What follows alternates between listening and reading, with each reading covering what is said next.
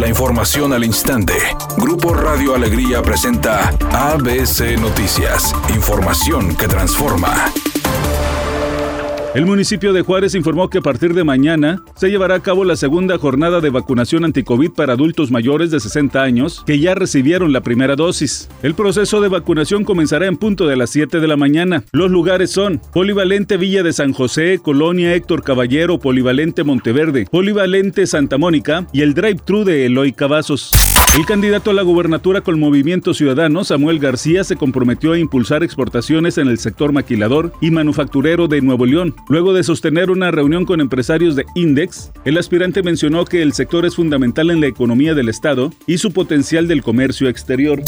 El presidente López Obrador afirmó que los magistrados del Tribunal Electoral Federal se excedieron con la cancelación de las candidaturas de Félix Salgado y Raúl Morón para los gobiernos de Guerrero y Michoacán respectivamente. Dijo que ese tribunal, junto con el INE, fueron creados para que no haya democracia en México. Se me hace excesivo, antidemocrático.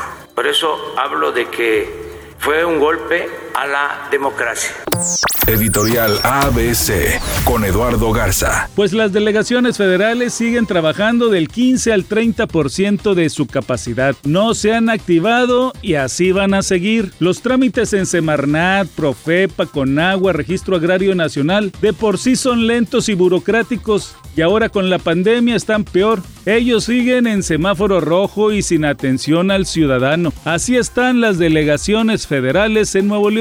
¿A poco no? Al menos esa es mi opinión y nada más.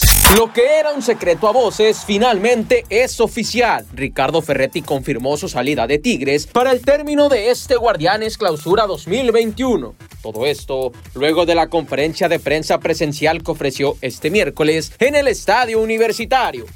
Ni lo negó ni lo confirmó el actor Zac Efron. Dijo que se sorprendió por las reacciones en las redes sociales ante su apariencia. Dijo que no ha hecho nada diferente y que mucho menos se ha sometido a cirugías, aunque también comentó que de ser necesarias, él sí le entraría. En este caso, dijo que solamente ha cambiado su régimen alimenticio y la forma de ejercitarse, que su inflamación en el rostro podría derivarse de algún suplemento alimenticio para aumentar músculo choque es en la avenida Rómulo Garza y la avenida Las Torres, esto en el municipio de San Nicolás. También se presenta tráfico intenso en la avenida Miguel Alemán en su sentido de circulación del municipio de San Nicolás hacia el municipio de Apodaca. Recuerde siempre utilizar el cinturón de seguridad y respetar los señalamientos viales.